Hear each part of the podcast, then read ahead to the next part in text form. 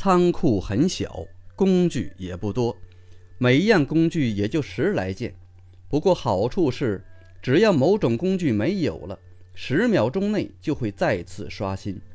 方杰现在已经是顾不上那么多了，只要见到的工具通通收进乾坤剑，等刷新后再往里面塞，直到每一样工具都装了二百件，方杰才罢手。网金里没有传统网游里所谓的道具栏，只提供类似功能的乾坤戒，出生时便随身携带，死亡后不掉落，但里面的物品会全部掉落。没有空间限制，但有负重限制。负重上限和臂力成正比，臂力越高，拿的东西越多。每增加一点臂力，负重提高十点儿。同时，游戏还设定，负重每增加百分之十，综合身法就下降百分之十。如果负重到了百分之九十九，可以说已经谈不上身法了。除了慢腾腾的走路，什么都干不了。方杰目前的总臂力已经有一百五十二点了，所以负重上限是一千五百二十点。一千多件新手工具才占了不到百分之十的负重，所以没有处于负重状态。之所以会这样，是因为新手工具除了持久度、坚硬度都是满值之外，重量只有零点一点。恐怕这也算是新手工具的另一大优势了。要知道，外面一把普通的钢刀都是一百点重量，一柄普通的木剑都有二十点重量，一些特别的武器，比如玉竹棒，就是五百点重量。臂力不够的人，就算拿得起玉竹棒，也挥不动招式，或者攻击速度奇慢。更何况身上还要穿戴各种衣物装备。首饰，再加上随身携带的药品、银两、任务道具，一般人要想在不影响身法的情况下多带几件武器，是十分困难的。以前方杰在做新手任务的时候，并没有注意到这个细节。如今身上一下装了那么多工具后，他忽然觉得耶律齐的话似乎还真有点道理。这些个玩意儿确实比较实惠。在仓库里鼓捣了半天后，收获颇丰的方杰满头大汗地走了出来。武修文见状，不由得道：“可别怪我没有提醒你啊！虽说这些工具无限刷新，但每个月最多只能领取一千个。你现在把这个月的份额一次性拿走了，恐怕这个月就没工具干活了。”无所谓，方杰笑了笑，心想：只要能在活动中赚点钱，能。大不了回来以后在练功房里修炼郭氏心法，反正也不耽误什么事儿。接下来无所事事的方杰在郭府里四下转了两圈，又十分无聊地劈了几根原木，浇了几瓢粪，心中却想着待会儿进入副本后该怎么活到最后。根据目前了解的信息来看，三万人同处于一个能容纳五万人的广场。肯定会十分拥挤。如果被空降到广场中央，混乱之下很难有存活的机会。可如果在广场边缘，后面就是悬崖，到时候如果被人盯上了，想跑都跑不掉。方杰想了半天，也找不出一个很好的解决办法。既然没办法，那就只好听天由命了。晃荡了半天后。系统终于发出了倒计时公告：华山论剑活动将在一分钟后开启，请所有参加个人资格赛的玩家做好最后的准备。开启时间一到，所有参赛玩家将被即刻传送到副本。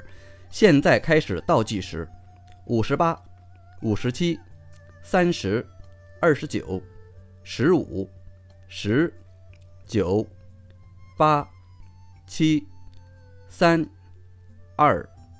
一，华山论剑活动正式开启。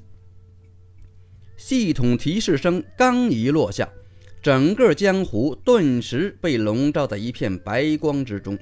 接着便看到无数金色光柱环绕着一名名参赛玩家，从地面直射苍穹。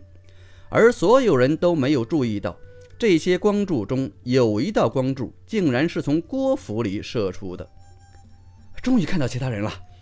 光柱中央的方杰只觉得自己被一股强大的牵引力飞速地向上扯去，整个人也与地面越来越远。周围不远处，数百道光柱也腾空而起，伴随其左右。每个光柱里面都站着一个玩家。方杰依次瞧去。发现这些玩家肤色各异，门派也不尽相同，表情更是不一样。有些人兴奋地在光圈内乱蹦乱跳，显然是感情过剩的那一类人；有些人目光平静，负手而立，但微微颤抖的双腿却出卖了他们。方杰连连感叹：这装逼都装到这份上，做人也做得实在太辛苦了。还有些人吓得尖叫连连，甚至哭得稀里哗啦的。不用看，光听那超过九十分贝的噪音，就知道一定是美眉了。方杰看到这里，不由得四下望了望。还好，建筑上的窗户都是纸糊的。眺望更远处，成千上万、数也数不清的光柱同时升起，在这一瞬间。方杰看到了很多人，很多很多的人，很多很多和他一样的人。之所以要这么强调，是因为方杰终于觉得自己是一个人了，一个和其他人一样的人。此刻，方杰已经忘掉了腾空的恐惧，忘掉了个人资格赛给他带来的喜悦和兴奋，忘掉了光圈里的众生百态。心中有的只是感动，一种在世为人的感动。这种心情一般人是理解不了的，只有独自一人在郭府里待了整整一年，并且仍然还出不了郭府的方杰，才能真正感受得到。呼的一声，感慨万千的方杰忽然发现眼前一白，再眨眼一看，自己竟然已经和其他玩家一起。穿过了云层，抬头看去，发现空中每隔一大段距离就耸立着一个巨大的悬空平台，平台下面竟然垂立着一个山峰，山峰之上奇石怪木琳琅满目，无数五彩斑斓的飞鸟绕着山峰回旋飞舞，简直如仙境一般。看到如此壮观绚丽的景象。所有人早已忘了先前的恐惧，纷纷惊叹起来。这里是方杰震惊不已。尽管他没有离开过郭府半步，但他的终极目标是阴阳九转十二重天。而要想练成此终极武功，其中有一个步骤就是得冲过十二重天关。所以方杰一眼就认出。这些幻如仙境的悬空平台，就是十二重天关的场景。尽管方杰知道那个目标似乎不太可能完成，但看到这样的场景，再一次激发了他的决心。他忽然觉得，在郭府的这一年时间里，一切辛酸苦辣都变得值得了。如果有一天自己能够站在平台之上，与各路绝世高手对决，完成冲破十二重天关的壮举，那将是一件多么美妙的事情！事实上，不光只有方杰一个人这么想，所有的玩家都受到了极大的鼓舞。因为只要是打算转世重生、想学到转世重生门派终极技能的玩家，都必须下阴曹地府，过六道轮回，冲十二天关，完成转世重生的要求。此时，已经有部分光柱停止了上移，开始缓缓向玄天平台聚拢；而另外的一些光柱继续上移，达到某个玄天平台后，又有一部分光柱将玩家缓缓送到了平台之上。片刻之后，所有玩家都已经达到了自己的赛场，只等着系统一声令下，万人混战便要开始了。方杰所在的平台和其他平台没什么两样，他所处的位置恰好在平台正中央，而在他的周围密密麻麻站满了各派玩家，而且附近所有人都将不怀好意的目光定格在了方杰身上。显然，无论怎么看，在场所有人当中最容易欺负的人就是方杰了。游戏中要想获知对方的身份，除了丐帮的道听途说技能可以打探其他玩家的基本信息之外，只有另外两种途径。一种是通过服饰来大致判断对方的身份和武功，因为每个门派都有森严的等级划分。除了通过观察衣服胸口上的标志得知对方的门派之外，还可以通过衣服和款式来判断对方在门派中的辈分。辈分越高，服装就越高级，越有特色，武功自然就越厉害。另一种获取玩家信息的途径，就是完全靠玩家本人的意愿了。如果玩家开启了信息公开功能，其他玩家就能直接通过查看得知对方的姓名、门派、帮中辈分、江湖称号、大致武功评价等基本信息。不过，一般情况下，大部分玩家只会公开姓名和江湖称号两项信息。公开姓名自然是为了方便与其他玩家交流，免得老是互相打听名字；而公开江湖称号，主要目的是为了炫耀，满足一下自己小小的虚荣心。因为江湖称号不是玩家自己取的，而是官方系统自动评价的，具有权威性，并且江湖称号经常还不止一个。玩家觉得哪个江湖称号更能体现身份？一般就会用哪个？方杰的称号很惨淡，只有两个：一布衣平民，二郭府家丁。显然，无论你方杰选择哪一个称号，都明摆着是在告诉其他人我是菜鸟。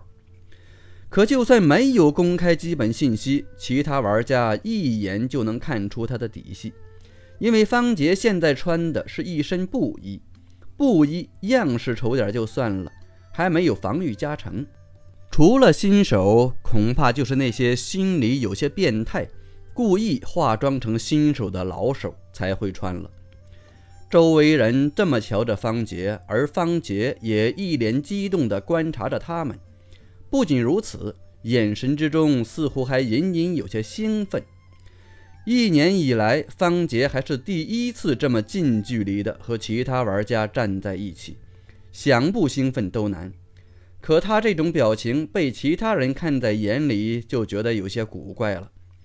激动是正常的，只要参加比赛的玩家都会很激动，但兴奋就有点不正常了。明明是一个白丁，而且还降落在场地正中央。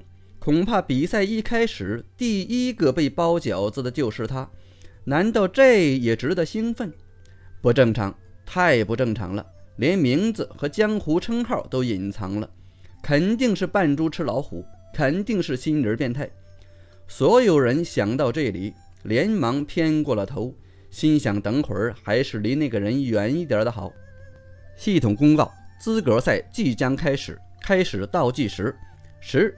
九，而就在系统倒计时的同时，只听“唰”的一声，方杰抽出了一把半尺长的柴刀。可他歪着脑袋想了想后，摇了摇头，将柴刀收起。接着又听到“呼”的一声，方杰手中多出了一把五尺长的锄头，挽了个棍花后，吭的一声将其顿地，然后一边听着系统报数。一边虎视眈眈地扫视着周围的玩家。